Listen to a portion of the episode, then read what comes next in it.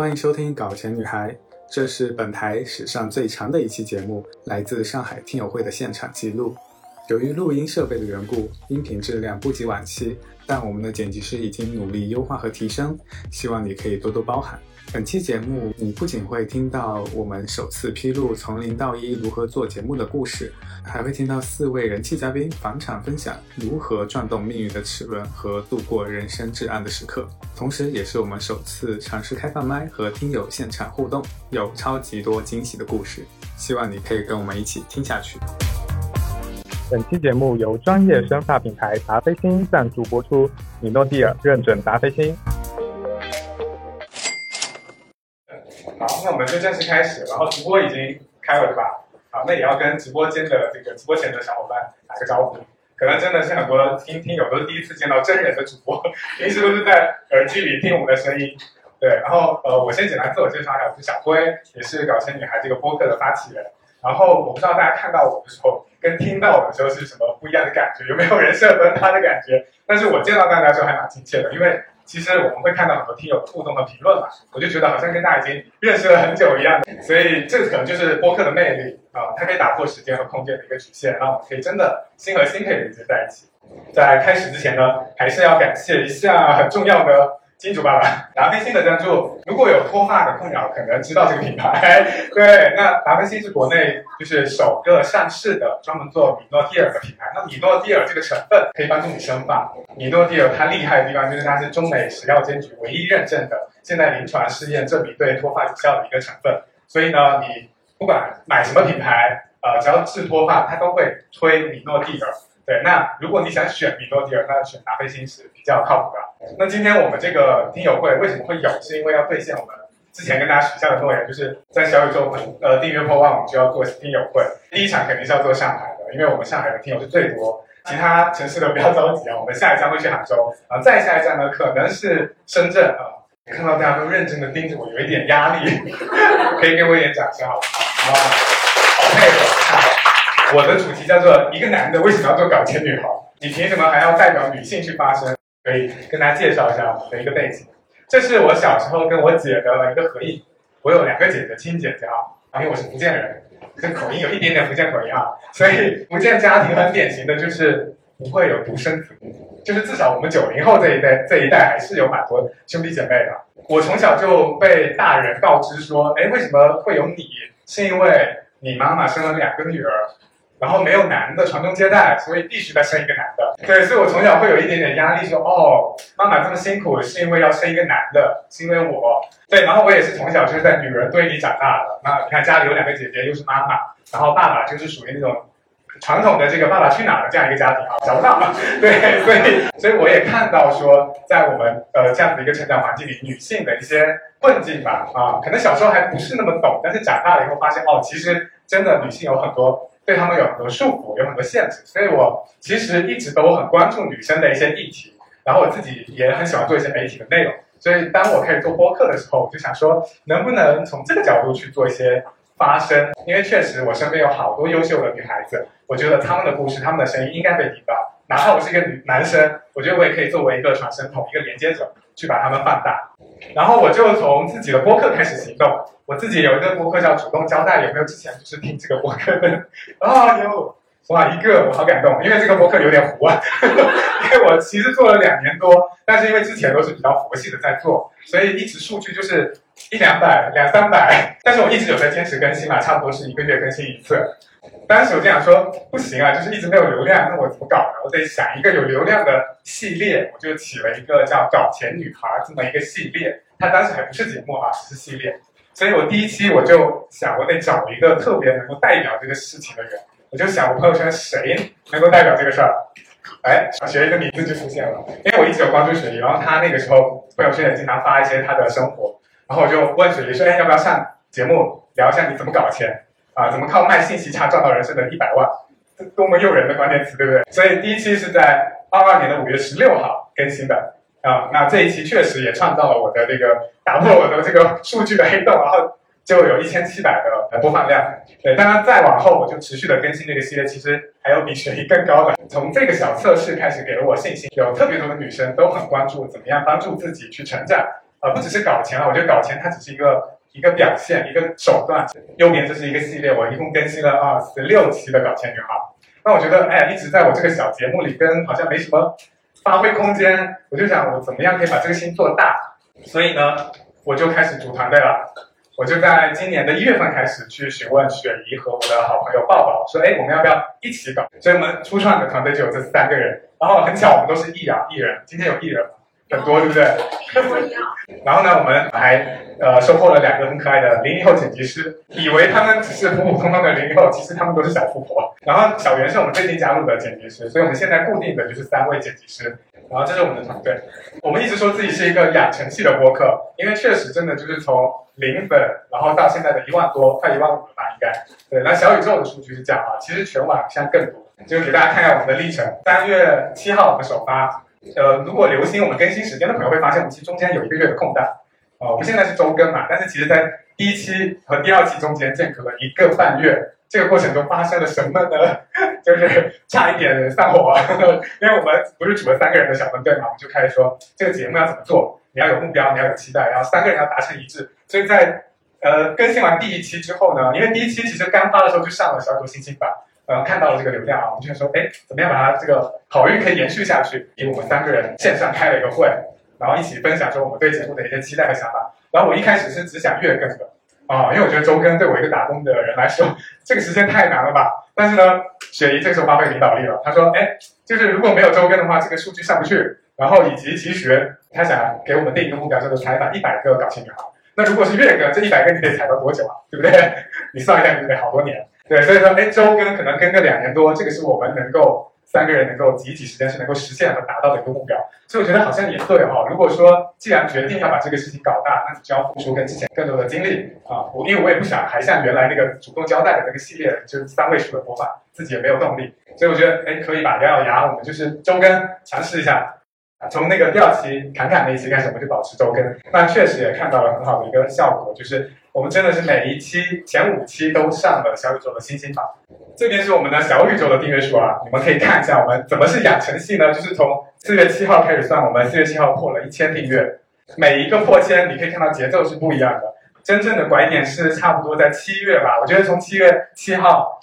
订阅数破七千开始，我们噌就好像搭载了一个火箭，这个数据就那个轴就往上。跳起来了，然后在八月四号的时候，我们就破了一万的订阅。然后呢，我们其实也上一些别的榜单啊，就是苹果，我们最高位上过热门三十九。然后另外那几个平台，像喜马拉雅、网易云还有 QQ 音乐，我们也上榜了。喜马拉雅到现在我们还在这个飙升榜的第一位。啊，这个是我们现在昨晚统计的最新的成果。我们全网播放量已经有一百一十万了。全网是指小宇宙、苹果 Podcast、喜马拉雅、网易云、QQ 音乐这几个平台加起来。哎，这个是非常。觉得对我们来说是一个很好的成绩单吧，在今天跟大家汇报，也是离不开大家每个人就是花时间，基本上我们每一期都是五十分钟这么长的时间听一个人一个人听出来的这样一个数据，所以真的很感谢大家，感谢。对，啊，真的是看到多元的女性的形象，我们都说自己很像是一个声音版本的女性纪录片，因为每个人都在真诚的讲自己的人生的故事。我每次看到那些评论的时候，大家都会。就是各种夸夸，然后我们就会觉得哇，真的就花时间去做这件事情是很有意义的，真的是感觉从我自己的一个想法，然后再拉上了身边的伙伴一起做，然后再遇到各位，然后大家一起一起变成从我到我们。那搞钱女孩就已经不是我个人的一个项目了，它已经是像一个群体一样的一个标签。那这个特质其实等一下雪姨也会分享，就是我们眼中的搞钱女孩是什么样的，什么样的人能够成为我们的嘉宾，他们其实都有一些共同的点。然后我自己总结下来，为什么这个节目能够做起来？呃，有三个小经验吧。第一个就是准确的洞察，叫搞钱加女孩，这不就是流量密码吗？对吧？所以我自己起名字的时候，其实还是做了一些功课，就去搜了一下社交媒体，发现有很多这样的讨论。然后第二个是目标感和信念感，对，就是在中间四月我们停更的那一个多月，其实是一个自己很纠结、自己跟自己打仗的一个过程，就是你要不要接受这样一个挑战，周更的 flag 要不要做，一百期你敢不敢更新下去？那我最后对自己 say yes，我觉得我可以，我可以去努力试一下，所以我觉得才有了后来这些故事。第三个是持续的行动，就是你要不停的改你的细节，优化你的标题，优化你的剪辑的那个 SOP，怎么样更高效的保持周更等等，然后慢慢形成自己的风格。所以我觉得这三步是可能你做任意一个项目从零开始启动的时候，可以去思考的三个点。那我的部分就到这边，接下来就是要请我们真正的搞钱女孩雪姨陈雪，也是我们固定的主播，她来讲一下，就是她通过这个节目有什么样的心得体会。来，请雪姨接棒。对然后刚才小辉讲的是搞钱女孩是怎么来的，作为搞钱女孩本人呢，我就来跟大家分享一下什么是搞钱女孩。就是呃，在做搞钱女孩之前，我们主播一直在探讨，就是什么样的女孩才是我们想要的搞钱女孩？应该不是年薪百万、呃资产千万的这种成功人士，因为我会发现，在看他们的故事，可能对我们的人生没有借鉴意义。有些人他就是出生在罗马。那我们想要的搞钱女孩是什么样的呢？我们就想，一定是一群积极、正在探索，她不一定很成功，甚至在路上，呃，甚至说她可能是互联网的落雷，她不一定一定是一个 IP 或者是 KOL。在我们采访了二十位搞钱女孩之后呢，呃，搞钱女孩的三大特征，第一个一定是爱折腾，就所有的人在她呃取得现在的这个结果的时候，她绝对不是一蹴而就的，我们会发现她有特别多的折腾故事，像侃侃。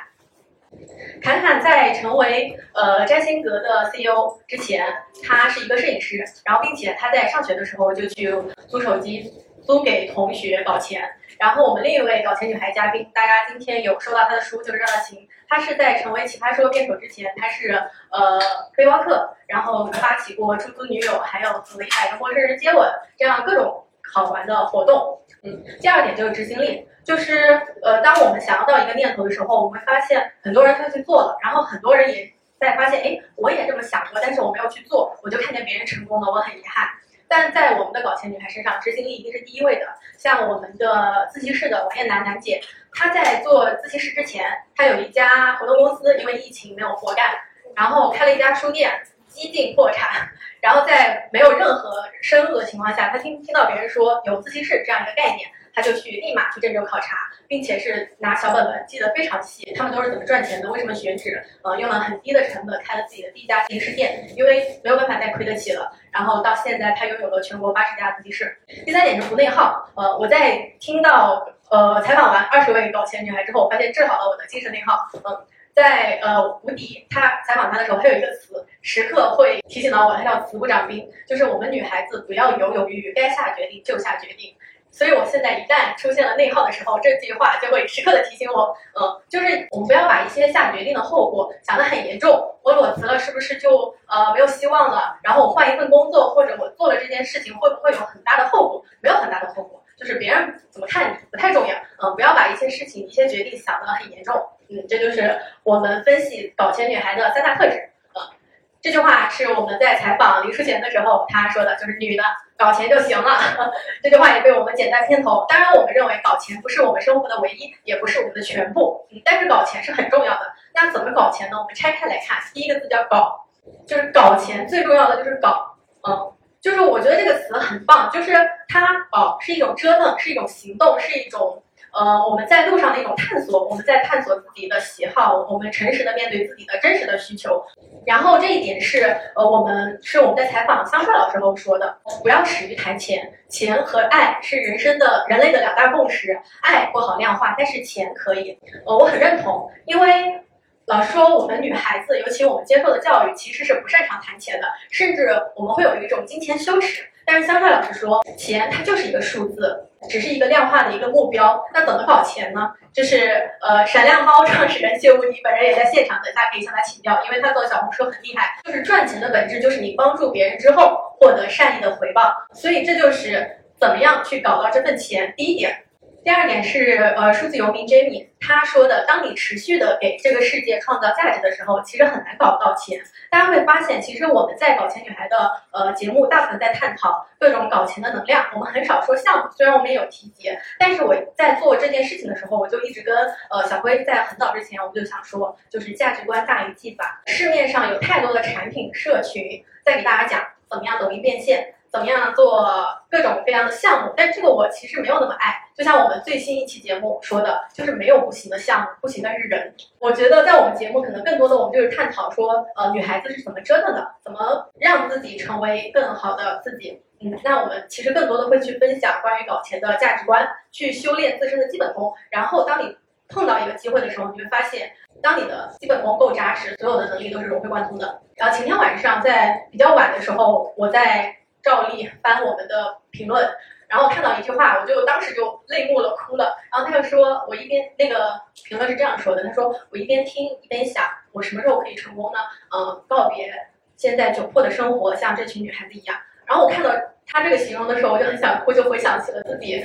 苦兮兮的北漂生活，确实就是这个样子。我曾经一直在想，说我什么时候可以成功啊？然后，嗯，我当时就那天晚上，我就在听友群里说，相信自己。就我们一定可以成为自己想要的样子，然后过自己想要的生活。所以，当我看到这些言论的时候，我会觉得，嗯，我们做的事情是有价值感的，就是我们在传递一些能量，然后并且正在影响一些人。然后这句话是我们在采访侃侃的时候，我觉得这句话说的非常好，也是我们继续做搞钱女孩的意义，就是呃，用爱影响人，用影响力爱人。然后谢谢大家关注我们搞钱女孩，然后我们也希望能跟大家一起继续成长。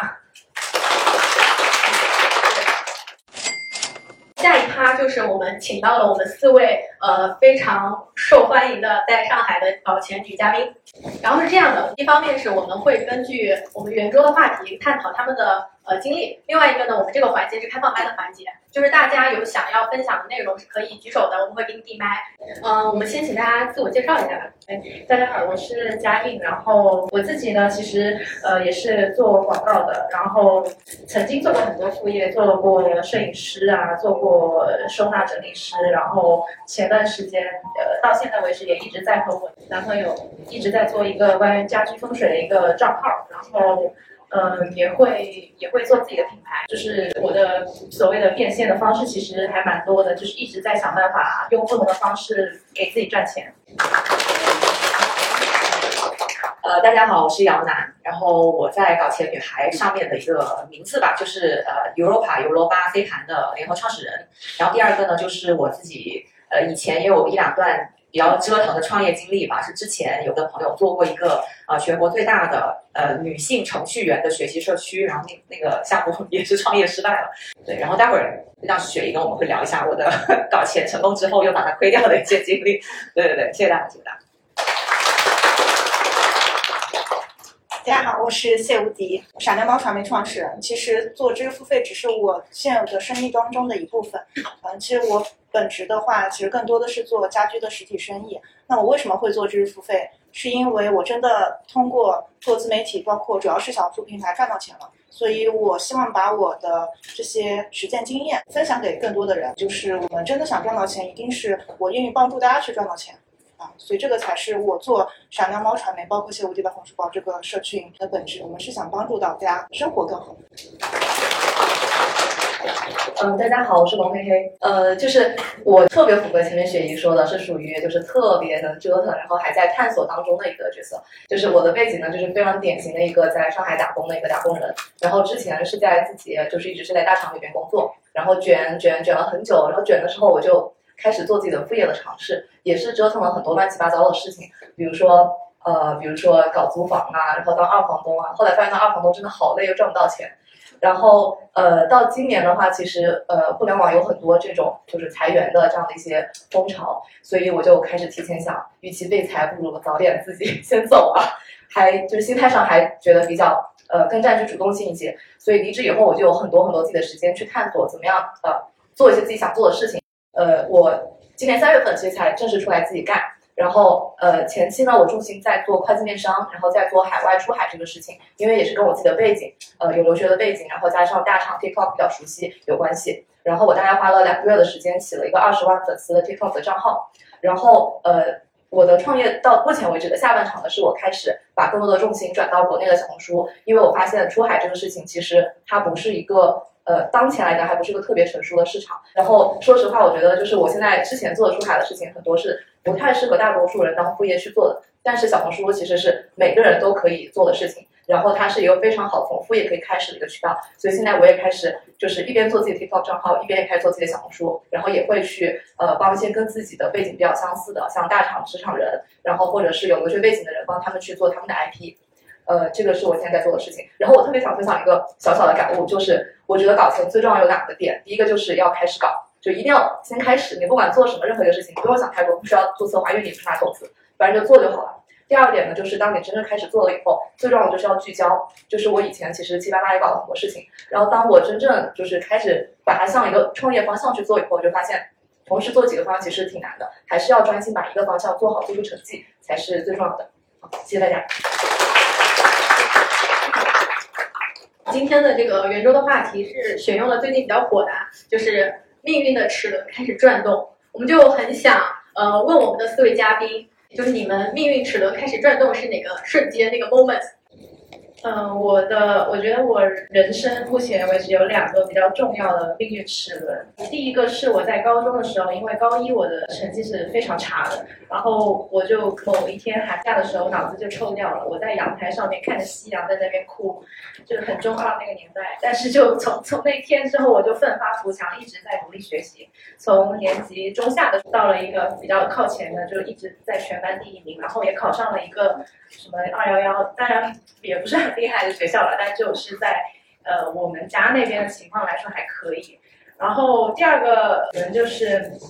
我从大三的时候，我因为一直对那个学校非常的不满，而且我念的大学念的本来就是广告，但是我当时在广州上的学校嘛，然后就觉得做广告可能还是要去上海这种地方，所以我就托人联系了一位我不认识的学长。然后我就打电话给他，我说你能不能把我介绍到上海那边去实习？然后他就答应了，然后我就来到上海了。我觉得这个这两个瞬间是我印象非常深刻的，就是那种没有那个时候没有那个中二的对着夕阳哭，我可能现在都做不到在这里那种感觉。呃，所谓的命运的齿轮，是我们每一个在搞钱，就是在折腾的每一个瞬间嘛，就是包括你。就是失败的瞬间也好，或者怎么样，就你每一个行动其实都是一个所谓的命运齿轮在在转动的一个时刻。所以我觉得，只要你在行动，其实任何的时刻都是一个转动的时刻。对。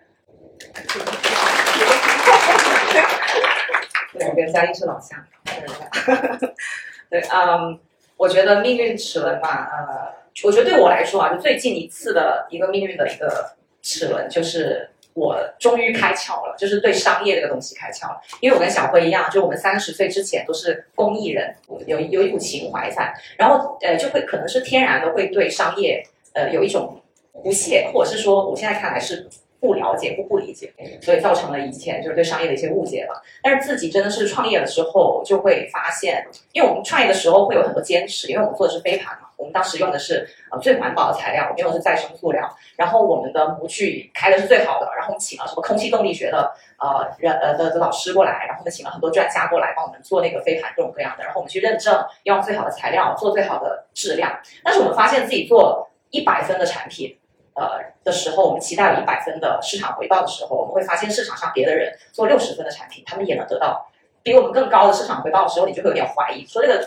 这个到底是怎怎么回事？为什么我投入那么多，我坚有那么多坚持，为什么我的回报还是不如啊别的人？创业的过程中也会接触到很多呃市场上的一些所谓的可能商业上面的行为。就我以前做公益根本不理解这个事情，就为什么会有人问我拿回扣呢？就是哇太肮脏了这种行为，当时就觉得非常的不耻。就你为什么会问我拿回扣？为什么要做这种事情？但现在看回来，我我我虽然我们现在仍然是啊不认同这样子的一种行为，但是我。突然间开窍，我会觉得说，哦，原来商业是有一些灰色的地方在的。现在会可能觉得，呃，我自己的感觉会觉得自己更有弹性一些，就是不是非黑即白的。对于商业知识，不是非黑即白的这样子。觉得要做一个公司啊，有一些员工是需要你你去就是照顾的，然后这个公司是需要活下来的。我觉得就是可能活下来才是比较大的道德吧。对，所以这个对我来说是一个很大的一个一个一个转折点。对，就是开窍了。谢谢。那我想了一下，就是我还是讲一下我近几年的一个转折点。就我我的转折点的话，其实我是想围绕着我做闪亮猫传媒呃这家公司来说一说。就是当初我为什么会选择嗯我从金融财经教育行业里面辞职这样的一个转折点，是因为呃本身我其实嗯已经有一个比较舒适的一个工作环境了。然后当时，呃，我确实我是我们自己家里面的生意不是特别好。然后我们当时是在红星美凯龙里面有几家店嘛。然后当时我就是在店里面就坐着，我数数过啊，就一一个月的客流量可能是不到两百人。嗯，所以我面面临这样的一个情况的时候，我就在思考我怎怎么样能够帮助家里面人把这样的生意给做起来。嗯，然后我也是呃考了考察了很多平台啊，包括抖音、小红书，还有易豆堂啊，以及一些好好处等等。我后来选择的是做小红书，因为我自己其实也是小红书的忠实的用户。嗯，我是在嗯，就是二一年的三月份的时候选择的嗯做小红书，然后基本上就是做了一两个月的时候就做出成绩了，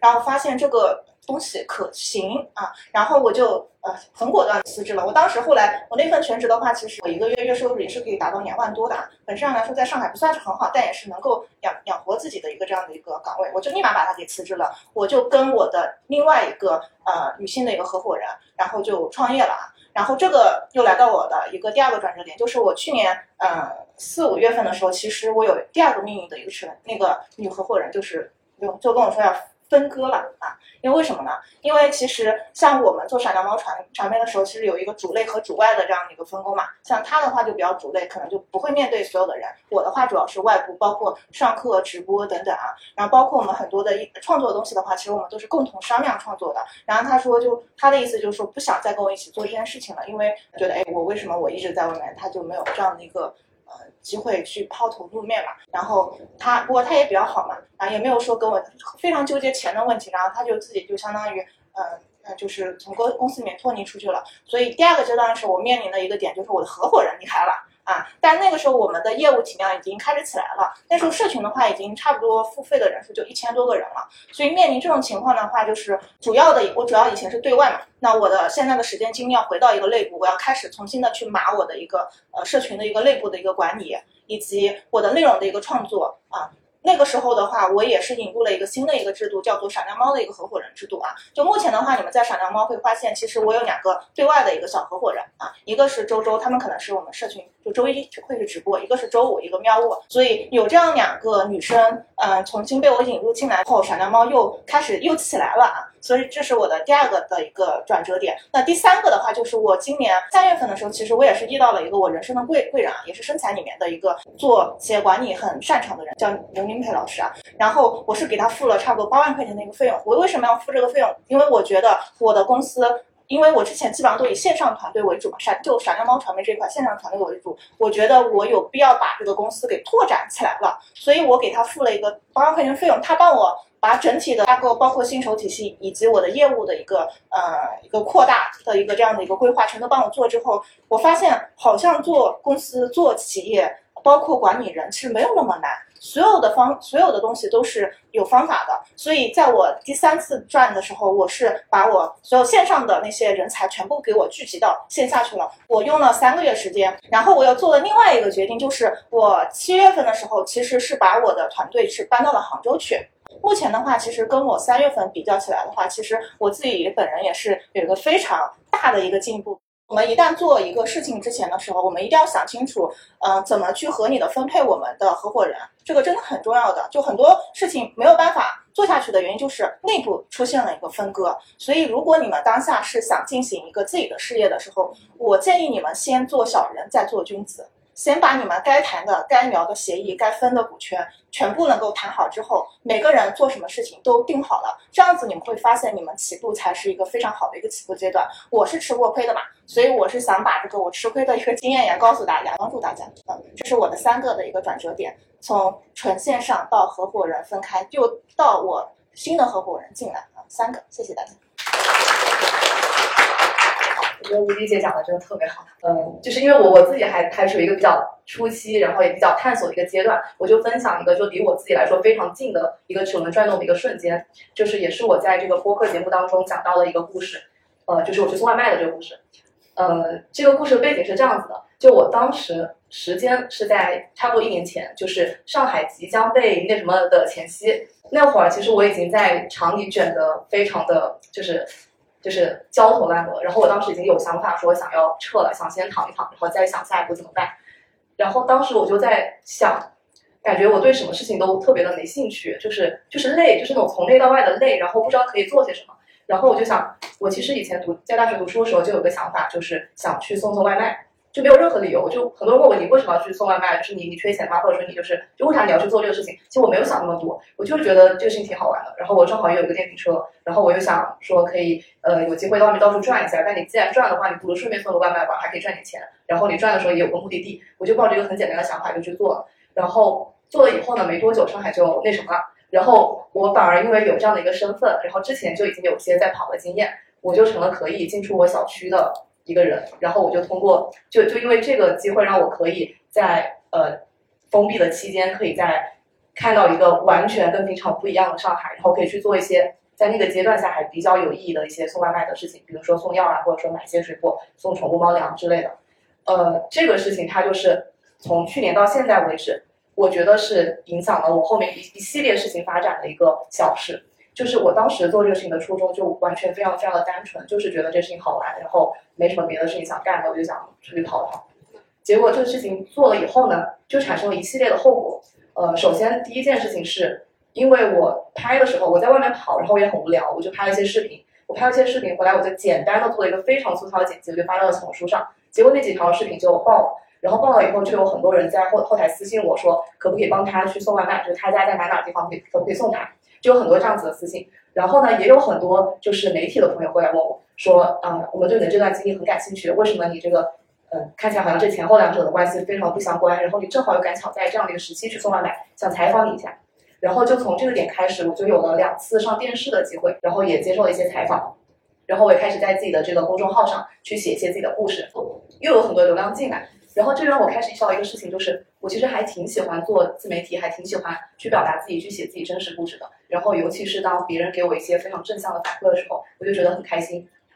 呃，然后接着这件事情之后呢，我就换了一份工作。当时我还是在厂里打工这样的一个状态，但是我整个心态就不一样了，因为我有了一份就是让我自己觉得非常有价值感的一个副业和一个自己的自媒体的账号。然后后来我就开始从这个机会开始认识了很多新的朋友，包括雪姨，然后又有了很多参加其他的这些活动，然后再到后面我就觉得这个事情就是自由职业或者说创业来说，并不是一个离我那么遥远的事情，我完全可以自己去做。那我如果做不好，大不了就再去打工呗。然后呢，做得好的话，我可能就开拓了一个全新的方向，就没有任何可以怕的。然后我就走到现在这条路上，然后再到现在呢，我继续做我的小红书账号，以及去。帮跟自己类似的朋友一起去做一些账号，都是跟这个事情有一些些千丝万缕的联系。所以我讲这个故事就特别想给大家呃传递的一个呃想法就是，就是当你觉得你特别想去做一件事情的时候，不用太去在意这个事情到底当下能给你带来什么样的结果，也不用太去在意它是不是跟你的人设、跟你长期未来规划人生的道路有什么强的关联。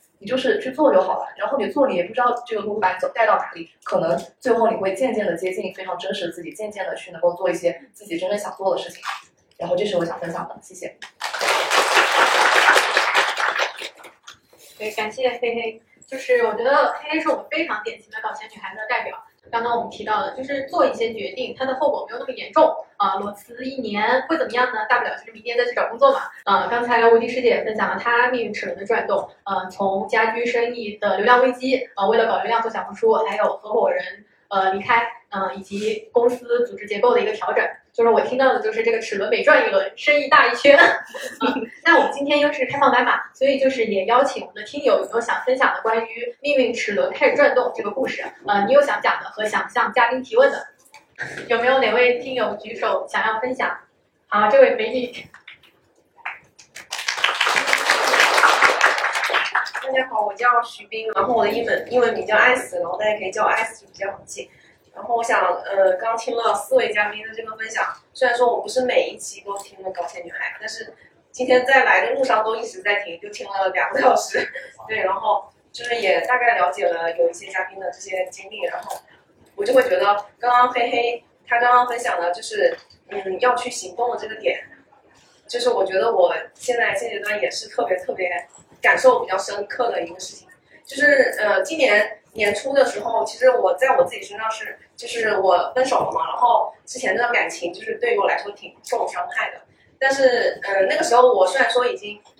就是花了很久的时间去，呃，处理自己自己的这个情绪之后，然后我后面还是会觉得还是有点伤心，然后我就借此机会就，嗯，正正好在听播客的时候，然后认识了一位，嗯，我的另外一个认识的一个主播嘛，然后我就去加入了他的这个呃社群，然后我就认识了一群。新的那种小姐妹，然后就那时候我就觉得，就是为什么不早点加一些社群，就可以认识一些不同能量的一些人，我觉得特别重要。然后那个时候我就每一天都，虽然说那时候又很伤心，但是那时候又又想着有这么一群人可以陪着我一起，是比如说嗯去做一些其他开始新的一些事情。嗯，我那时候就想去也也想去做一档博客，然后我们那个认识的那个主播他就鼓励我，然后就说你也可以去做你的小红书啊，你也可以去做你的博客呀。然后我就邀请了他，就做我的第一期的播客的那个嘉宾。然后我现在播客也就小小的就四期，然后今天早上还在剪我新的播客的第对第算是第五期吧。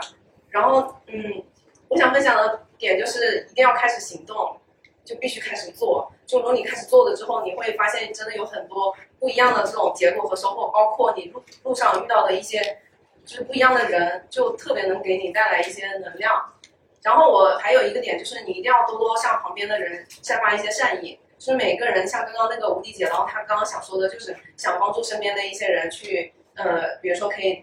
把他的号给做起来，或者是帮助那个人想怎么做自媒体这些点，就是我我我也想说的就是一定要去多多嗯传播一些比较善意的那些点，然后别人才能嗯感受到你的这种爱意，然后感觉得特别好。就像外面传递的一些爱，其实最终还是会回到你自己的身上的。嗯，这就是我想分享的小小的点的。播客叫什么？你的播客叫什么名字？迪台。我的播客叫《生活探险家》，欢迎大家的关注。好，我们在听友群分享一下，也谢谢你的分享。就是诠释一句话，叫做嗯，girl have girls。对，我们女人要团结。啊，还有还有两位听众有想要分享的吗？好，这位搞钱男孩。哦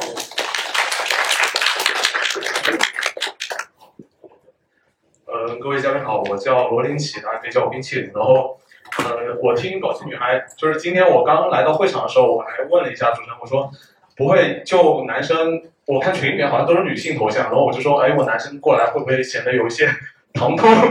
对对对，然后当时还有一个顾虑，然后看到身边还是有挺多男生的，然后就慢慢的没有那么紧张了。对，都是好姐妹。对，然后呃，我刚刚听到了四位嘉宾的分享，然后我其实有一个呃问题想问一下呃吴迪或者嘿嘿，就是说呃你们刚刚都讲到，就是对于普通人来说的一个副业比较好的路径是小红书，那那对于一些比如说，也许我并不是没有实体资源这一块的一个呃打工人来说，那怎么切入是一个比较合适的一个角度呢？对。那吴迪师姐先回答他的问题吗？啊，要不黑黑先讲，你先我先讲。刚刚问题是什么来着？普通人怎么切入哦，普通人怎么切入？对，呃，我我先抛砖引玉，我随便讲一下我的想法，然后等会儿我理解大家补充。就是，嗯，首先你，我觉得有几个大的方向吧。第一个就是这个方向它得是热门方向，就它得是在这个小红书平台上大家都爱看的，因为我们都知道小红书百分之七十是白领女性，那你如果讲个特别直男的东西，除非长得帅哈，否则可能没人看。然后第二个呢，就是你得自己喜欢，就你不能光看这个东西特别热门，你就跟着去做，你一定得是和你自己呃长期的兴趣是能够相结合的，或者说这至少是一个你长期想要去精进的一个方向。第三个呢，就是可以变现，就是这个是我一直以来的一个想法，因为我的账号也不是粉丝很多，而且我觉得现在二零二三年再要做一个粉丝很多的账号，其实也说实话是挺难的。那我们其实从一开始就要想你到底有什么产品，然后你这个账号要通过什么样的方式去变现。大家都会觉得说，我一开始做，我先不想那么多，人火了，我肯定能挣钱，管那么多。但事实上就是，你如果没有想清楚变现的话，你就会走得很慢，而且当你没有得到一定的数据反馈的时候，你就非常容易停下来，因为你钱都没收到，说明你这个事情没有跑通，然后你就会想，我为什么要花钱做这个？我还不如去蹦迪，我还不如去玩飞盘，就是你就不会坚持下去。所以你一定要在最开始就想好你的变现方式，你是奔着接广告去的，还是你是要卖货，还是你是要卖自己的知识付费的产品？你要先把这个东西想清楚。就是这三个点核心结合的东西，就是你可以做的东西。嗯，刚刚黑黑其实已经把一些大的一些基础的逻辑已经讲的比较清楚了。然后我讲三个人普通的人的故事吧，给大家讲讲这些人故事怎么做起来小红书的。首先的话，讲一个黑黑的同事，然后也是自己的，然后他其实就是呃一个大厂里面的程序员的一个角色啊。他当时选择做小红书的呃原因就是嗯，他觉得小红书是一个比较适合普通人切入的一个入口，所以他基于自己的一个情况，他在大厂工作嘛，所以他知道大厂怎么进入，所以他当当时做的就是职场咨询方面的，专门教人怎么进大厂，包括面试、面试的一个指导。他其实大概做了几百粉丝的时候，就已经接到了蛮多的一个咨询。然后再讲第二个，呃，一个小姐姐，她叫陈小然啊，她其实也是，嗯，找了好，就是。走就是走过好几个赛道，包括他之前也卖过猕猴桃，然后后来没有卖起来。然后他，但是呢，他一直在搞小红书这件事情。然后他就跟身边的人释放，包括他会发朋友圈说：“哎，我现在在做小红书，我想去找一些呃有产品的人合作，有项目的人合作。如果你们有资源、有项目的话，可以来找我。”果然的话，就有人来去找他了。然后是关于一个证书培训的，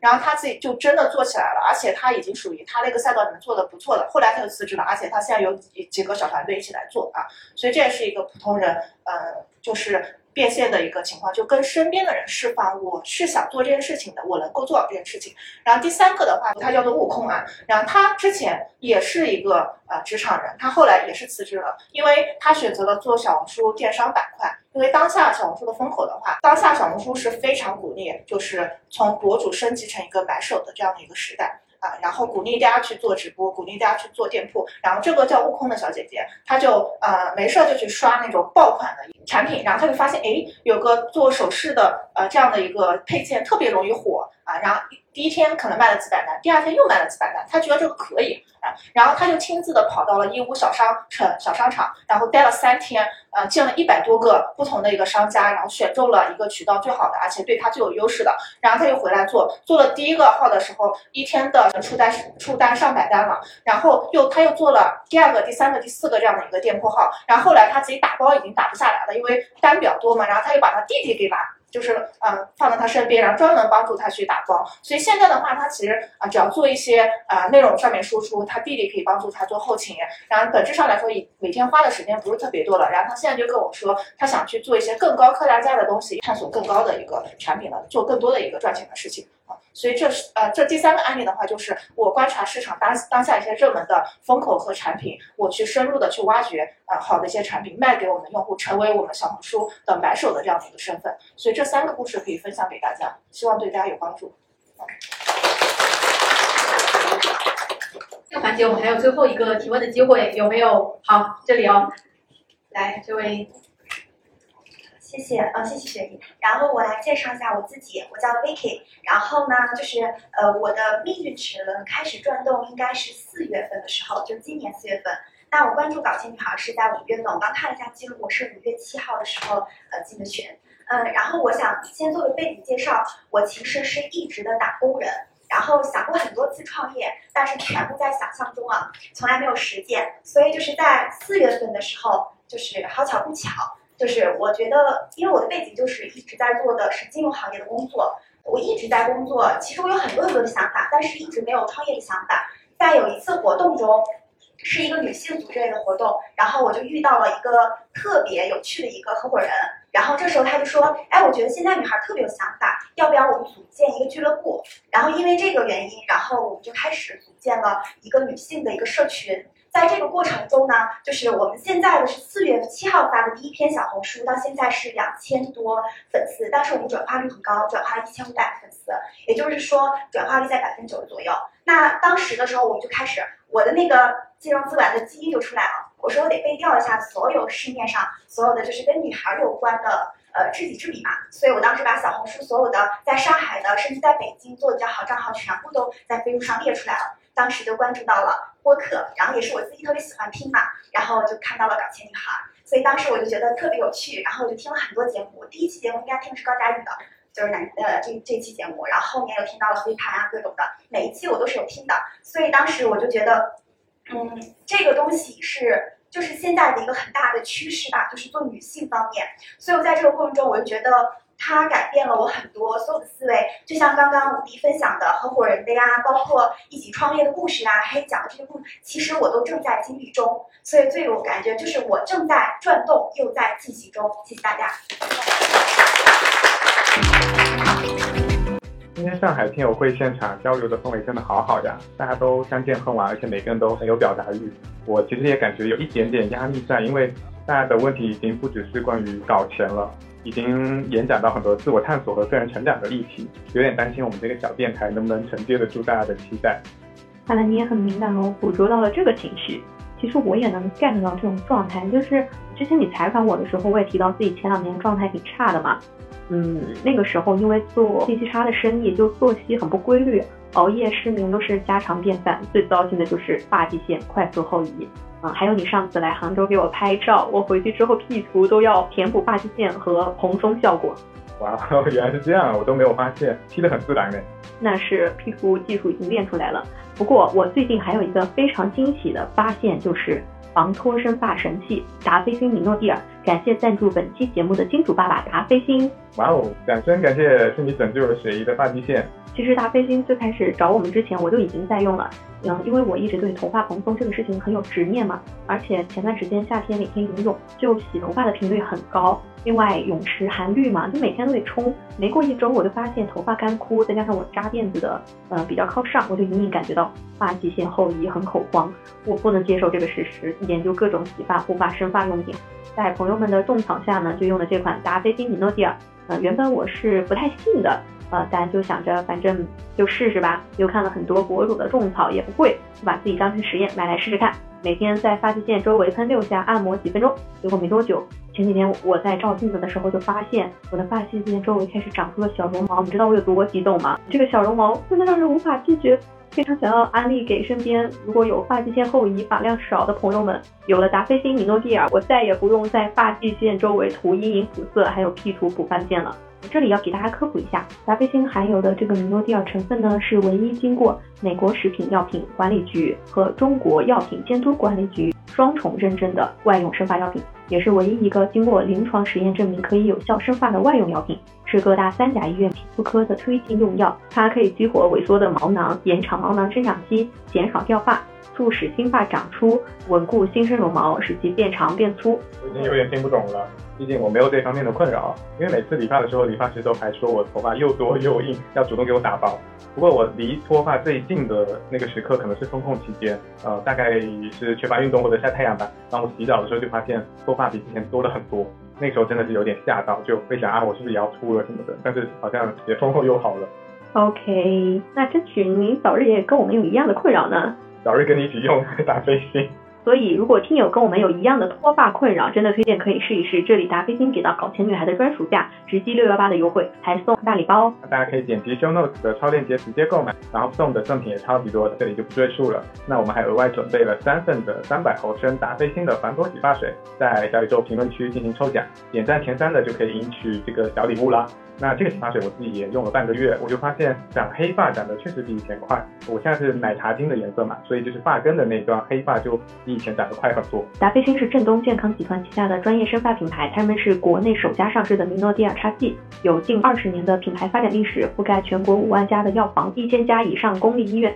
可以说是行业的 OG 了。品牌呢是非常值得信赖的。我觉得在搞钱的路上呢，让自己保持好的状态，真的会提升你的运气。这个可能有一点玄学。反正就是好的能量吸引好的能量。咱们搞钱女孩如果发现自己有状态不好、不开心的时候，一定要记得及时关爱自己，用一些方法或者产品让自己好起来。这个钱咱们值得花。达霏欣的米诺地尔叉 G 油分百分之二和百分之五两个浓度，女性和头皮敏感以及轻度的脱发人群建议使用百分之二浓度的，浓度比较低，刺激小。那如果是男性和中重度的脱发人群呢，建议使用百分之五浓度的。这两个功效是一样的，都是可以针对斑秃、脂溢性脱发、头发稀疏、压力大脱发、熬夜脱发、发缝宽、产后脱发等等这些情况都是一样功效。大家根据自己的实际的头皮情况来选择。那如果你刚刚植发完，也特别推荐用一下我们达霏欣的这一款米诺地尔，因为它可以达到一个加强和维护的作用。这里要补充一下正确的使用用法，切记一定要在干发的时候使用。最开始可以每天一次，适应过后呢，可以早晚各一次。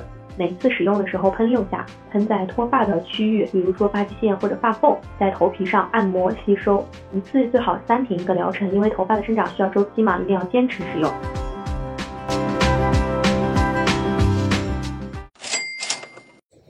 好，那我们下一个圆桌是叫“搞钱路上的至暗时刻”，这个也是最近很热的一个词啊，“至暗时刻”。其实就顾名思义，就是一些困难，然后以及你是怎么度过这些困难的低谷。对，那我们呃还是这个顺序。嗯，因为我跟其他三位嘉宾相对来说还是有一些不同的。我是一直需要有正直的人，这是我对我自己就是心理上的一个安全感的一个要求吧。所以我我一直要就是有正直，就是因为我不想要我人生有挚爱时刻。我我一直想要有，也许工作就是挚爱时刻。所以我也不会去选择让我黑暗的工作。对，就是哪怕大家觉得我在广告行业，其实我在广告行业里面过得相对轻松，其实，所以我才有非常多的业余的时间去做很多不一样的事情。就是我因为没有太，就是我所有的时间去投入，但是所以随之而来的我的一个暂时的，就是我所有的东西可能发展的相对缓慢。你毕竟我不是。嗯，百分之一百在做某一个单独的事情，这对我而言的一个至暗时刻就是我必须要熬过这些等待的时期。比如说我之前一直在打工嘛，然后我做了很多副业，其实很多的一个来源念头就是希望我在三十五岁中年危机被裁掉的时候，我有更多的选择的余地。结果这个中年危机提前来了，我上两个月我被裁了，然后我就，那我我觉得。我觉得这个这个真的也是一个命运的齿轮啊！就是我觉得哦，还好我后面有非常多的准备，我就马上着手去开始干我别的事情。Anyway，但是我现在还是在找工作的状态，就是。所以就是我的战士更多就是，比如说我的男朋友不支持我，不理解我，他质疑我，你做那么多事情是为了什么？又不赚钱。其实也赚了，对他而言就不怎么样而已，就是他觉得这个东西没有意义。那别人，比如身边的人质疑你的时候，或者是你在等待一些机会到来的时候，就是你确实在行动了，你一直在搞，一直在搞，你没有看到结果的时候，其实是挺难熬的。也因为我一直在尝试在一个安全桥上一直走，所以我只是走的相对慢一点。对，所以我的至暗时刻就是一些不被理解和等待吧。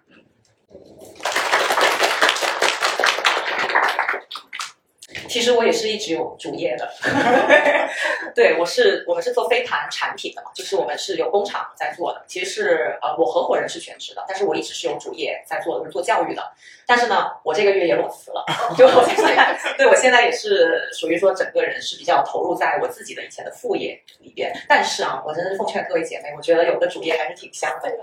真的看到不好收。就我自己算过一笔账啊，就是我因为我身边很多朋友就在今年疯狂的开咖啡馆。呃，餐厅就今年特别特别的多，然后我们自己又是算了一笔账，就说你今年的收入，然后减去你所有的成本、所有的员工的工资、所有的店铺之后，你自己假如盈余了三三四十万，在这个时代已经非常了不起了。但其实打工的话，那也有差不多，就也能够有这样的收入，对吧？你还能有时间搞副业。但你假如是 all in 到咖啡馆等等里面，你真的是你全天都会被绑在这家店里面，你没有任何时时间做任何事情。对，所以我觉得这个也是要考虑的。然后第二个，我觉得可能呃要考虑的一个事儿就是，呃，all or in 这个事儿也跟性格有很大关系。我之前跟小慧聊过，就是我跟我合伙人，我们两个打德扑，我不知道你们玩过德德扑没有啊？就打德扑很能看出一个人的性格。就是我合伙人就是那种看到有一个机会就要 all in，就是全部就推过去了。就他是那种喜欢追逐风险的人，但他相对来说他回报很大，就是会大起大落一点。但是我玩德扑，我就是比较保守，我就没有很大的一个起伏，但是我一直到最后我都是有一堆钱在前面的。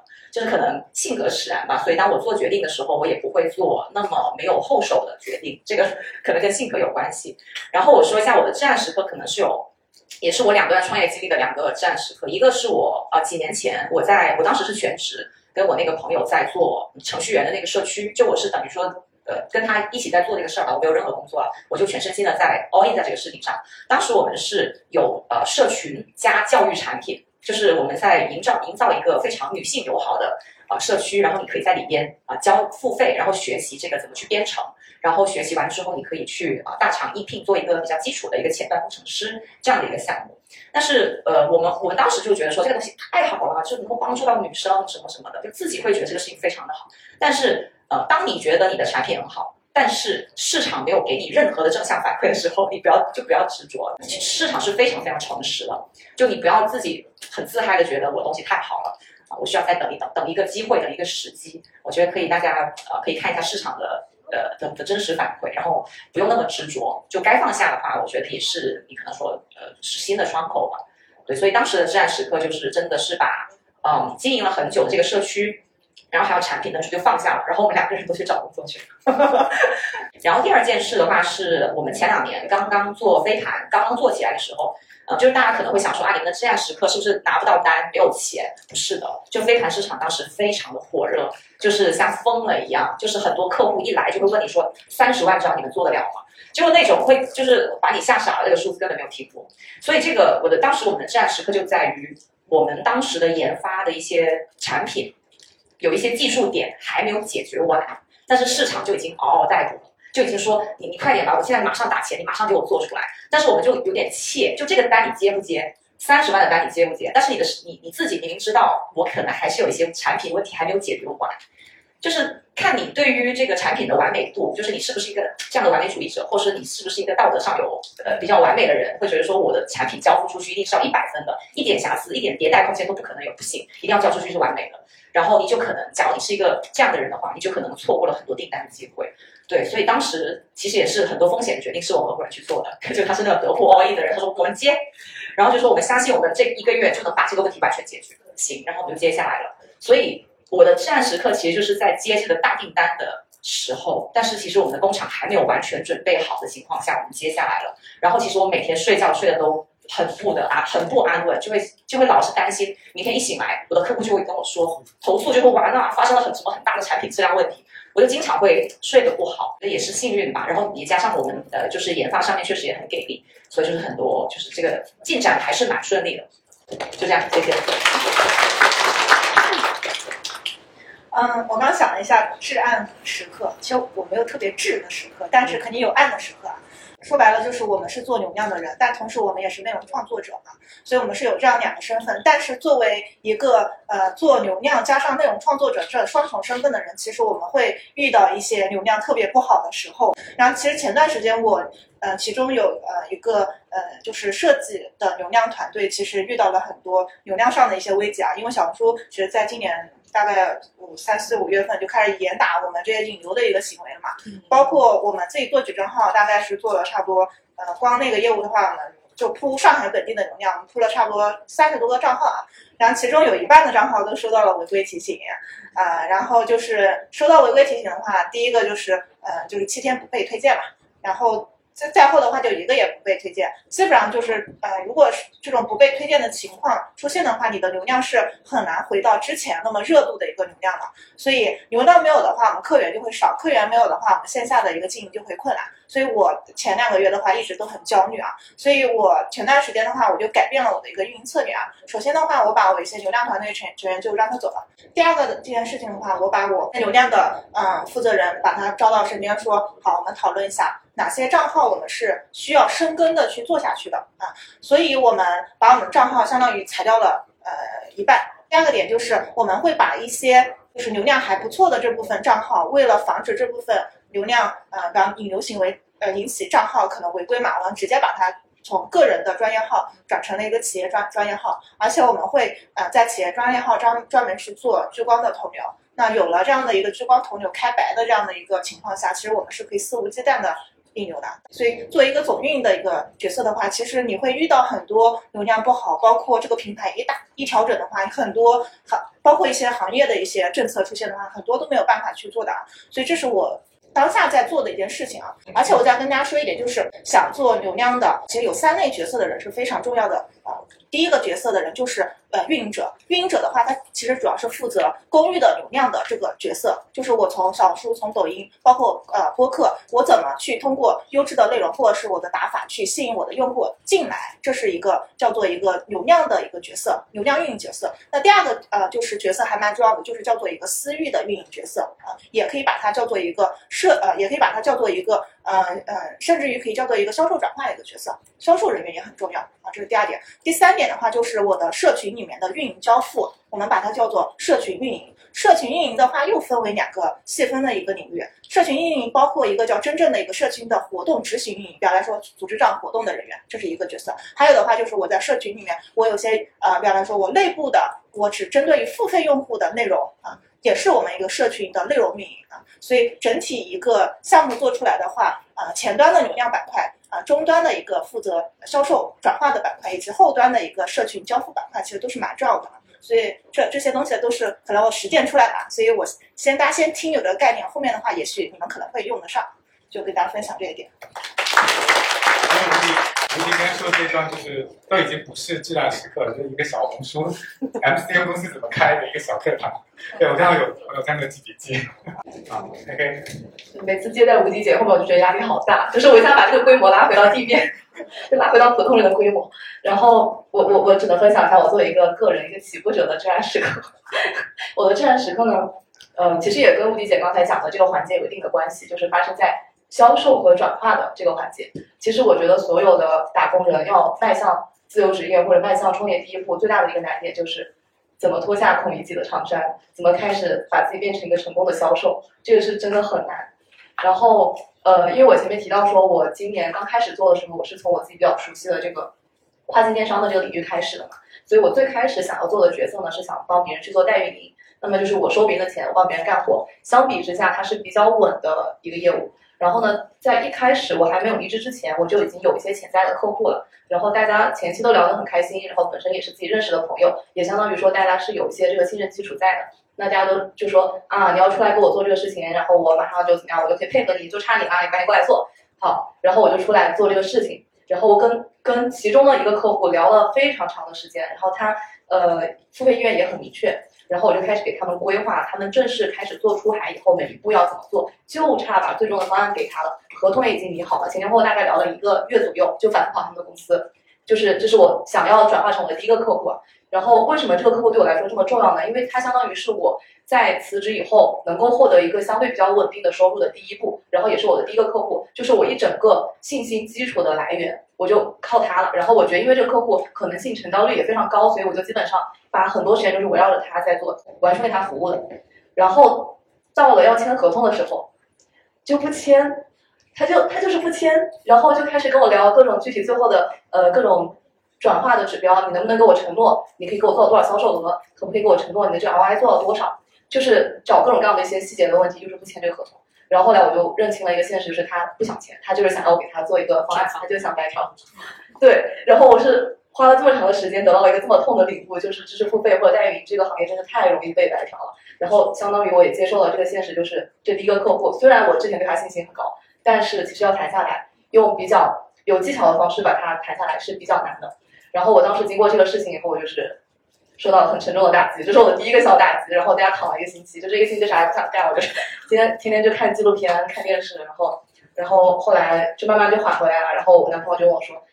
嗯，你为什么这么沮丧呢？就是你就指望你你你谈的每个客户他就上来就给你送钱吗？你觉得现实吗？那第一个人他跟你说我不跟你合作了，你以后就一定没有别的客户跟你合作吗？然后觉得好像很有道理哦，对啊，就我确实我以前不是做这个销售这一块的。”我上来就能有客户跟我谈到这个阶段，我应该觉得说是很厉害的。然后呢，未来其实，在自己怎么去做销售的这个事情上，是有很多要去学、要去学习的。然后它只是我的一个开始，而不是说我我就栽在第一个客户，然后我就我的创业生涯就结束了，我就回去打工了。就这也不是我想要的。然后后来我就慢慢的站起来，然后我现在会特别重视说，除了做内容以外，要怎么样去锻炼自己的口才，以及怎么去呃在私域里面去营建一个信任感，怎么。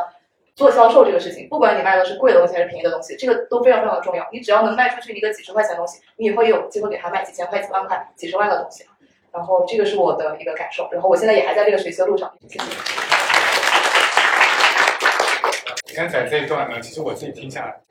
想要总结一些感受啊。就是我觉得前两位，我觉得他们都喜欢做一些忠于自己的选择。就别人说这样子行，但是你这样做其实内心很拧巴的一些选择。就比如说像呃嘉义，他可能他的状态。必须是正职以外再加一些副业的项目，这样才是他的一个安全感的模型。你说要让他去 all in，像你的合伙人，但他不行。对，但是这不是说哪一个方哪一个方式是一定是好的。所以我我的感受就是要选择忠于自己的、适合你的那个选择。对，不要听别人说什么你就去做什么。然后包括像楠姐，就是她可能有一点点道德洁癖，觉得这个东西没有做好，我怎么就交付出去了？然后就导致她她就是很焦虑，睡不着。其实这个也是她自己很。忠于自己的一个一个挣扎吧，对，那最后她选择向那个金钱屈服，对，低头了。其实她也很快就放下了那个执念，说在商业里面很多这种弹性的东西没有那么绝对，就是不是非黑即白的。就其实这个也是他自己，也是在那个过程中去调整自己，还是一种忠于忠于自己的选择，就是他自洽了。然后后两位嘉宾，我的感受是，其实他们的状态就是很理性，遇到困难他会赶紧就是想一下解决方案。而不是陷在那个情绪里面。就哪怕黑黑，他也只是一一个礼拜而已，我觉得已经是很快恢复过来了。对，所以我觉得就是遇到问题解决问题，然后很快的去迭代你的一些模型也好，你的方法论，然后很快就能抓住下一个机遇，再重新起来。我觉得这个是听到他们思维我的一些收获。那我不知道大家刚才有没有一些感受或者准备好的一些问题？来，我们第一位勇士啊，呃，那大家好，我叫宋新亮。在我印象里，觉得搞钱最需要的还是有呃前瞻性，就是为什么呃会被误解、会被质疑，是因为你站得高，你望得远，但是但是质疑你的人，他们并没有看到这一层，他们只会看到你成功来支持你，但是他们看不到你为什么这么做，你没有办法去跟他 explain 你为什么这么做，所以你只能一直去往前走。然后我自己，呃，因为我之前不是做星盘嘛，但是因为我现在三月份就是做了一件比较 crazy 的事情，然后当时身边反正所有的朋友都会觉得这是一件比较比较 crazy 的事情，因为我一年赚的大概也有六位数吧，然后但是把所有六位数就是去上南大嘛。然后，但是我会觉得，我并没有觉得这个东西是一件很 crazy 的事情，因为我后来来上海也慢慢慢慢的就是也积，他们也是积累了一定的积蓄，所以我会觉得至暗时刻，也就是说，当别人质疑你的时候，你要告诉自己，就是你要去做正确的事情。我很喜欢，就是陈道明说过一句话吧，他说就是山顶上的人不要去嘲笑山下的人，呃。就是说，因为他们也会爬上来，但是山下的人也不要去嘲笑山顶的人，因为他们曾经在山上过。所以，就是我会觉得，为什么说就是用爱去影响人，用影响力去爱人，就是因为当你没有影响力的时候，其实有很多影响力的人是帮你提上来的。但是当你有影响力的时候，你要要记得你是怎么上来的，然后要去帮助那些去嗯知道去帮助的人。所以，可能这是我的分享。我补充一下啊，新月是我现在采访的，对这个搞钱女孩，然后她之前都是全职在做那个帮别人占星，然后她现在就是 all in 了嘛，就是把 六位数的钱都拿去交学费学蓝带。她的爱好是做美食，对，所以也是一个很跨界的选择，也是一个很有果敢的女性。好，那有没有我想说给到这边？对，这边小伙伴有点远，然后一直有举手，给到这位小伙伴来分享你的至暗时刻。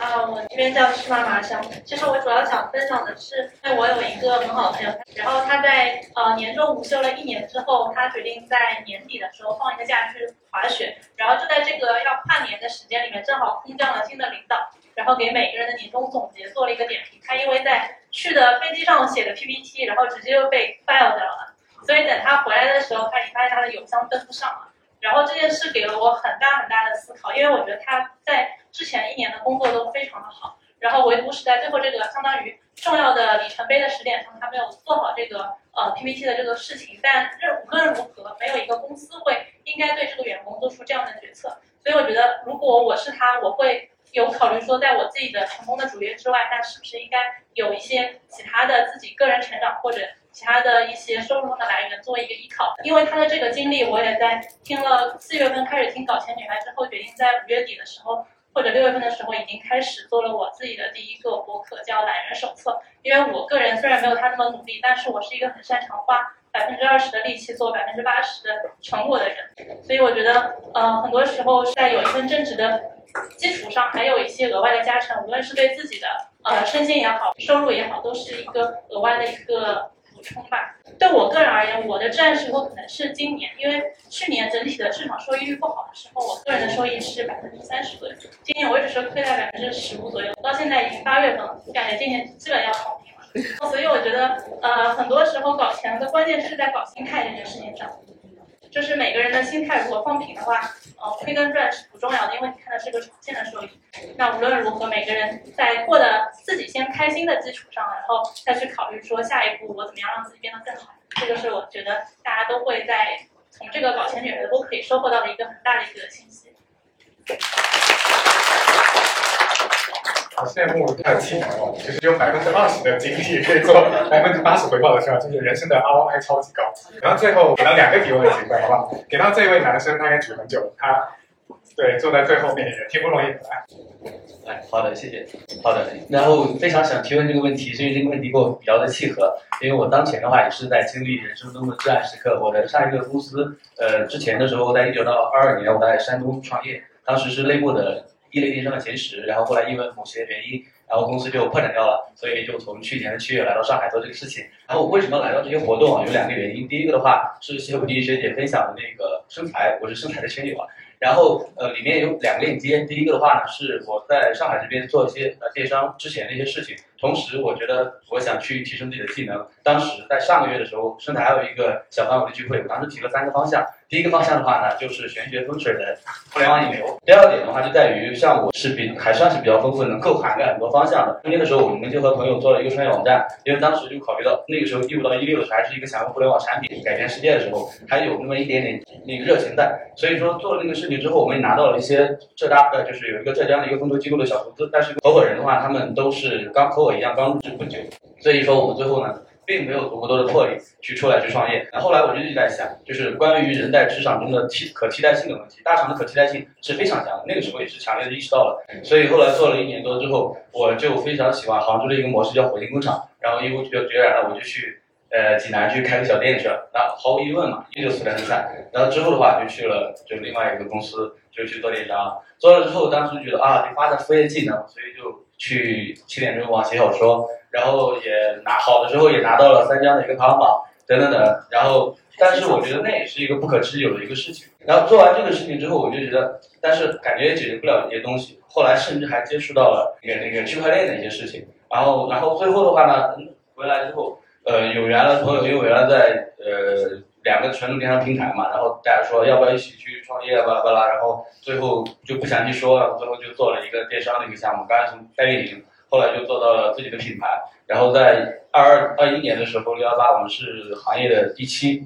啊，然后当时公司也快过了三十个人、五十个人，两个传统的管理门槛，本来就想能不能更高一点，他呢就因为很就是如果做公司取得一点小成绩的话，就会很容易踩一个大坑，然后直接就团队就解散掉，就破产掉了，就是这是我的一个经历，就是经历了那种副业啊、斜杠啊、踩坑啊都很多。就是我后来复盘反思的时候，感觉老是复盘不到失败的一个真正原因。其实到后来之后反就是刚好包括讲一个小趣事，就在于那个品牌的话，达霏欣比较熟悉，为什么比较熟悉？就是因为项目失败之后，就是头发大把大把的掉。好，所以说达霏欣真的是很有用的。很多时候的话呢，大家都是当你还没有入职的时候，你希望有人跟你去求职入职；然后你在到了一个公司的时候，你想去发展副业；到副业的时候，你想把副业变成项目。到了项目就去做公司，到了公司想去把公司怎么去规避，太多太多的坑了。所以后来看到抖音上有一个就是关于周瑜的话，我也没太记得清了，大概就是人生之艰难，就像东去之江水。但是江水虽然蜿蜒，总有入海之时。人生的遗憾其实有很多，不知道能不能实现的时候。这本来是一个比较，因为因为这是比较悲观的一些话，后来我又。转念一想的话，我觉得人生既然像水的话，有高总也有低，高的话自然有瀑布的风光，低的话也有江水的广阔。最后，为什么我那么踊跃的举手发言？一是想分享，第二就是刚才提的关于风水的，还有那个搞钱女孩这些项目，就就很多时候我是想的是，如果有机会的话，真的可以，呃，除了一个听众的身份，看看能不能加上一些方式，到时候私下里请教一下。好，谢谢。刚才这位朋友，他分享了自己的整个，感觉就是浓缩了他的前半生吧。对，好精彩哦，感觉可以拍中国合伙人的下一集。对，然后关于他说到玄学这个点，其实我们这个节目是有这个元素在的，不知道有没有注意？我们整个视觉，我当时设计的时候，我就是用 Keynote 随手做的，但是我就确定我要做一个风格，就是像那种命理馆那种算命的那种感觉，所以我用的配色就是金色和橙色。这种感觉，因为可能广东、福建会比较熟悉这种风格，就是这种很喜庆、很很招财的感觉。希望说，真的可能是当时种下这个小念头，哎，好像我们节目确实还挺顺利的啊。如果未来有玄学的搞钱机会，我们也可以尝试。这个大哥可以入股一下，投资我们。对，好，最后我们还有一个分享的机会啊，好纠结啊，这么多人就是，我看到他其实举了三次了，我给到他最后这个机会。嗯，是这样的，大家好，我是 f i r s 然后我是九九年的，但是在我之前的，就我工作之后，我工作是呃三年嘛，但是在我之前的两年是特别顺，就是我当时也搞过玄学的项目，然后我也搞过那个粉的项目，像我有看到这个奇亚籽粉，我当时二零年的时候做这个项目了，当时搞的那个宠物的洗护项目也是到了抖音的细分赛道的前三。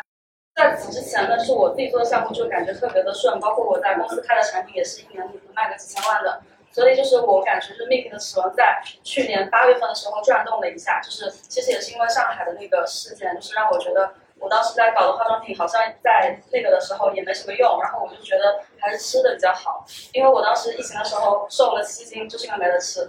对，所以之后我就去了一个创业公司，然后在这个公司里面就是经历了我人生的至暗时刻。对，就这个公司呢，就是。呃，就是我是在这个公司，就是搭了那个产品线，然后呢，我去搞搞了它的路面，就是它的那所有的包材工厂以及它现在的新工厂都是我在搞，然后我还挖了很多的人进来，是一些头部食品公司的人，全部都有有有一些被我挖进来了，然后设计师也是我挖的，但是现在是一个什么情况？就是我就会感觉就是在这个公司，其实我的机会成本会非常的大，就是因为也有很多的好的项目在找我。但在这个公司呢，就是我会不断的去面临着人员的流失。就是昨天晚上，呃，我招来的人他又跟我说，他又有很多公司挖他，他准备走了。所以就是我昨天晚上其实也是借助了玄学的力量，就是我去找了个命理大师帮我算了一卦，就是我说怎么办怎么办，就是真的很就是觉得太难受了。就创业之后感觉就是虽然我们的品牌现在已经进了盒马，然后也进了一些线下渠道，今年九月份还会进全家，包括线上就是。呃，小红书这一块就是在我我的那个小小的运营之下，它现在的呃达波做的也还可以，但是我就觉得真的很煎熬，对，就是非常的痛苦。对，就我不知道就是各位就是搞钱路上的前辈是怎么处理这种事情的，但是我会觉得我现在除了借助玄学的力量，我真的没有办法。那个大师跟我说，就是九月份会有更好的机会，对，但是但是呢，如果我想要达到一个结果的话，就我必须还是要在这个公司受苦。是是是，然后就是关于刚大家说的那个个人账号，其实我之前也有运营过，呃，这个之前也有一个小小自然时刻，就是我自己其实涨粉是比较快的，就是一个月涨了两千粉。对，因为就是当时会写一些比较嗯那种容易有流量的话题。对，但是这个上面我也遇到了一些问题，就是如何去变现，就在没有那个激励的情况下，我觉得我很难坚持下去。对，这个是我遇到的一个问题，就是如果有可以解答的话，就希望可以帮帮我。这个问题好沉重，然后我感觉他九九九年已经经历了同事的去世，就跳楼去世。哦。啊，哎呀！但是你今天能够站在这里，有勇气分享这一段故事，我觉得勇气真的。然后，不知道嘉宾们能不能接受他这个陈边边的问题，对不对？是关于玄学。他男朋友就是风水师。我，对，呃，就是说我非常能理解大家遇到人生至暗时刻的时候会去找各种玄学、塔罗、八字。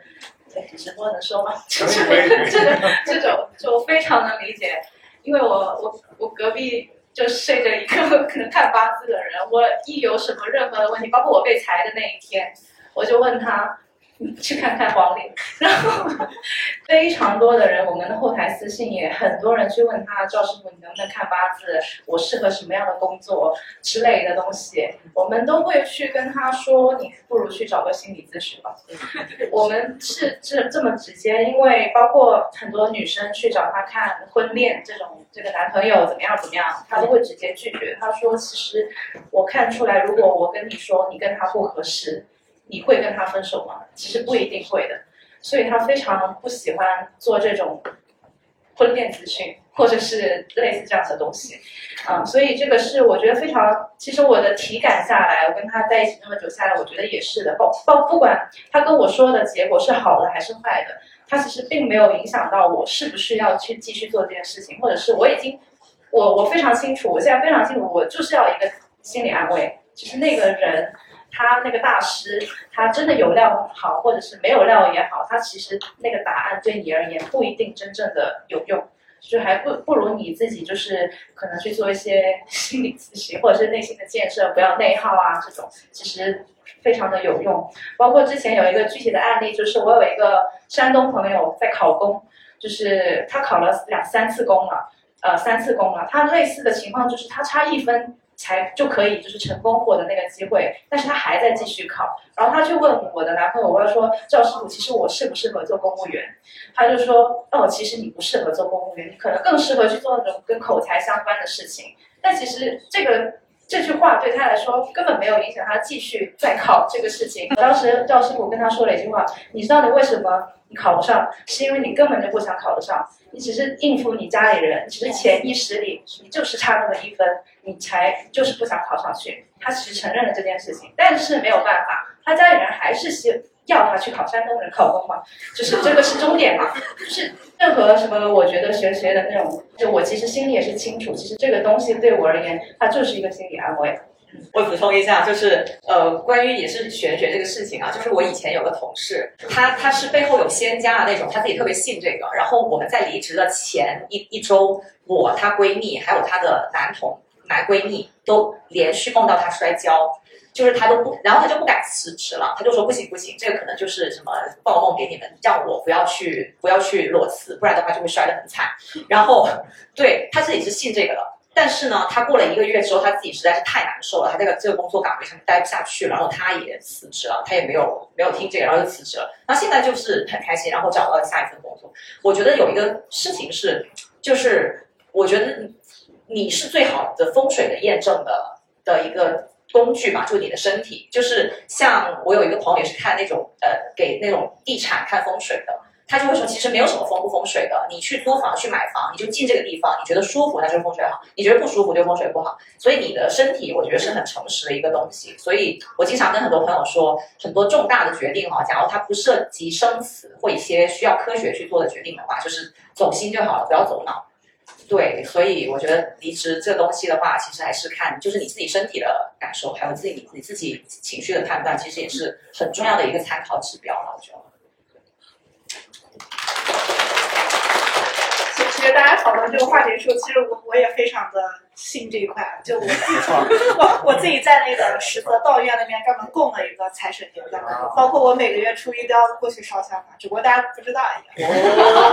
确实有用，我觉得是有用的。然后，然后基啊基于基于刚才那个小姐姐其实说到的是两个点嘛。第一个就是呃关于人员的一个流动的一个点，其实。我每个月的话，我都会收到至少两三个人跟我说辞职的。我现在对于这些人跟我说辞职的，我已经没有感觉了。而且我甚至于我跟我的呃，包括呃员工，包括下面的人就说啊，就是我们能够在一起工作的话，我们就开开心心工作，谁陪谁都不可能陪一辈子的啊。我们不如把这段时间给过好啊。所以我一直的状态就是呃，就是你想离职，无非就两点。第一个就是你可能在我这委屈了。第二点就是你可能觉得钱不够啊，所以如果两点都能满足的话，基本上这个人是不可能离开你的啊。对，然后第二个就是关关于你做的一个账号，然后不太赚钱，你应该做的是成长类型的账号，对不对啊？然后成长类型的账号的话，其实我们现场有位小姐姐叫做 Chloe 婷，她也是做成长类型的账号，你可以给大家分享一下你怎么赚钱的。哎，这这个我再介绍一下，她是大二的。嗯，大二的，嗯，马上大三了，对。然后他现在是我公司的实习生，然后特意从哪个地方？从杭，嗯，从你老家老家？我老家是赣州，赣州的，然后去我杭州的分分舵去实习，然后今天特意来参加我们线下听友会，晚上他就要回学校了，对对对，所以也蛮不容易。然后他的小红书账号现在是多少粉丝？八千，八千多，然后叫做是婷学姐呀，所以他是一个成长账号嘛。然后跟大家，你可以跟大家分享一下成长。啊，哦好，大大大声一点，自信。好，谢谢吴姐姐。啊，哈喽，大家好，大家好，我是刘婷。然后目前开始的话就是大三的一个学生，在大学期间其实是一个比较迷茫和一个人的状态，就我不知道该干什么。然后有去过流水线，然后还去过那种餐厅里面做服务员这种，想要赚钱嘛。然后后面就是在小红书上看到吴姐姐的有些亲友分享的在小红书赚钱经验。果断加了微信之后，这样才了解到通过小红书赚钱。那我的话就是从这个时候开始，应该是另一个齿轮在转动。因为之前都是做一些体力活赚钱，说呃大家可能知道大学生是快递或者是去流水线里面做那些苦力的工作，后面就知道了原来可以通过线上去赚钱。然后我就是开始做我自己账号的话是分享我的大学相关的一些经历。前面前期也是踩过比较多的坑，一开始也是分做那种爆款的。电影分享，没想到有一天就爆了十万加的一个点赞收藏，然后也收到了两条的有电影的广告，就是也蛮神奇的，就是你分享的内容就会有什么样的广告来找你。那个时候就是有接到电影的广告，后期就是呃因为四六级相关的，然后我就分享这些相关的，就接到很多的英语 APP。但是我看到他们现在不仅是学生的学习英语的欲望，就是成人职场的学习英语的欲望，其实也蛮强的。然后我发现这种知识派这种英语 APP，还有一些编程的 APP，他们找职场的、找学生的推广是很强的。所以大家分享的话，就可以分享自己工作的时候，你学习英语对你有什么帮助，或者是学习编程对你有什么帮助，就可能会有广告来找你合作。还有就是你的账号里面多加多留一些广告位，拍一些，就像我自己拍一些书桌的，然后如果大家工作的话，搬一些自电脑、手机这一种，多拍一些这种的照片上去，会有留有广告位的话，就会有一些 app 的广告来找你，或者是一些你拍你的呃化妆洗，就女生化妆的时候，可能这一种还能接到化妆品的这些推广，就算你不是美妆博主，你也能软植入进去，就是我有接到过这种。化妆品的，对，然后还有，呃，你的影响力看了慢慢扩大之后，我是还有接到那种探店的，就是去做 SPA，就是去线下美容店，然后做这种 SPA，就是你的账号做起来之后，你的广告主要是把广你的小红书里面的内容多元，然后你的展示你个人生活，展示你自己，有一个 IP，有一个广告位，你的你接到的广告就会很多。跟大家讲讲一个踩的多的两个坑吧。第一个就是不要放网图，就是你如果放了特别多网图的话，就是广告商是不好找你合作的。然后第二个的话就是，嗯，写的内容的时候，你可以加上你自己的一些故事，再加一些你的干货分享，这样的话就会更给人一个更真实的感觉，更有人设。然后广告商的话也会更青睐找这种。谢谢大家。谢谢突然加餐了啊，给大家做了一个小红书的经验分享。对，然后最后还可以再分享一下刚才上一个话题是怎么帮助这位九九年的小姐姐的一个黑暗时刻。呃，我我最后简短的补充一点，就是前面玄学部分我我就没什么可说的了，我感觉我也需要去请个财神。然后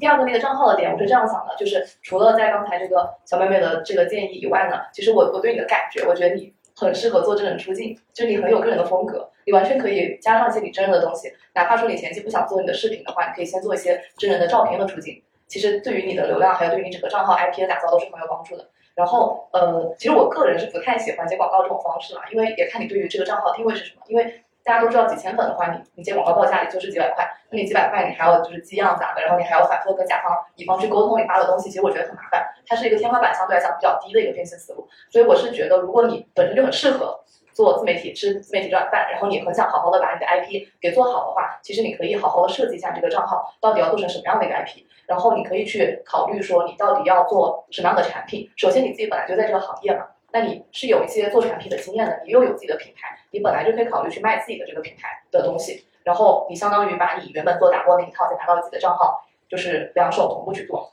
呃，可以去做自己的这个品牌。另外呢，你还可以，因为你现在不也很纠结说你到底要不要继续在这个创业公司做下去，你可以考虑说把你的这个账号做成是一个你的。个人展示的一个电子名片，不一定说它一定要短期内给你带来变现的效果，但是如果你可以展示更多你在创业当中，然后你在呃开产品上的一些想法，然后有些真人出镜真实感的话，可能会给你带来一些新的机会和新的项目。我觉得这个东西可能更重要一些。嗯，然后我就补充这些点。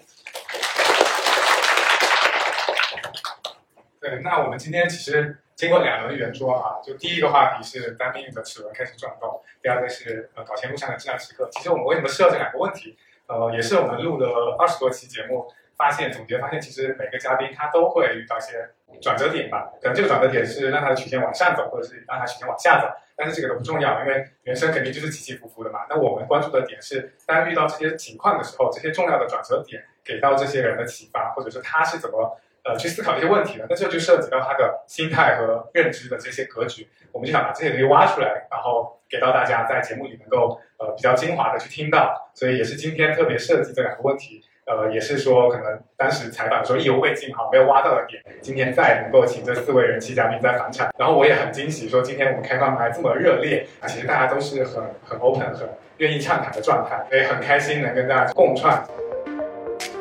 感谢本期节目赞助商达霏欣，拯救了我的发线，专业生发品牌达霏欣以诺地尔认准达霏欣。再 Q 一下节目的福利，大家记得点击 show notes 进行购买，价格直击六幺八优惠价，还有评论区互动抽三份三百毫升的防脱洗发水。